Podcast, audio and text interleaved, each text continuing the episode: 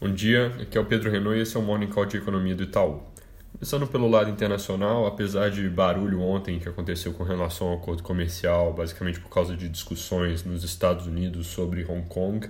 nós continuamos esperando que o um acordo fase 1 ocorra antes do 15 de dezembro, ainda que a China possa fazer alguma retaliação ao projeto de lei americano. Como eu já tinha comentado outras vezes, esses assuntos Hong Kong e guerra comercial têm evoluído de forma bem separada. Indo para o Brasil, hoje a gente tem um noticiário bem vazio, os jornais estão cheios de notícias que não são exatamente novas, mas a gente tem uma parte de dados interessante aqui. Primeiro, saiu de manhã o último dos dados de confiança de novembro, ele mostra alta de 1,4 pontos no setor de serviços o que faz com que a gente encerre o mês com mais uma, é, um conjunto de dados de confiança positivos. É, a gente teve queda pequena em consumo e comércio, que foi mais do que compensada por altas expressivas na indústria, construção e hoje serviços.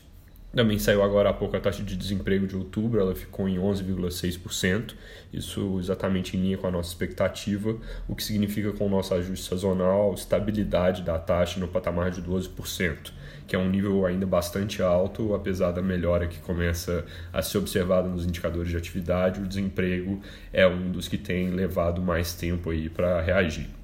Por fim, no lado um pouco mais técnico aqui, a Secretaria de Comércio Exterior revisou ontem os dados preliminares de balança comercial que tinham sido divulgados para novembro. Eles, sem dar muita explicação do porquê, divulgaram uma nota pedindo para desconsiderar a informação anterior, mudaram a estimativa de déficit de 1 bilhão para superávit de 3 bilhões até a terceira semana de mês. Isso parece ter trazido alívio para o câmbio, aconteceu na parte da tarde ontem, e apesar de isso não ter sido nem de perto o único fator que vem pressionando o real, com as intervenções do Banco Central, havendo notícias boas no ambiente externo, isso pode ajudar a fazer a moeda ter um comportamento mais tranquilo hoje, nas próximas sessões, do que o que a gente observou nos últimos dias. É isso por hoje, um bom dia e bom fim de semana.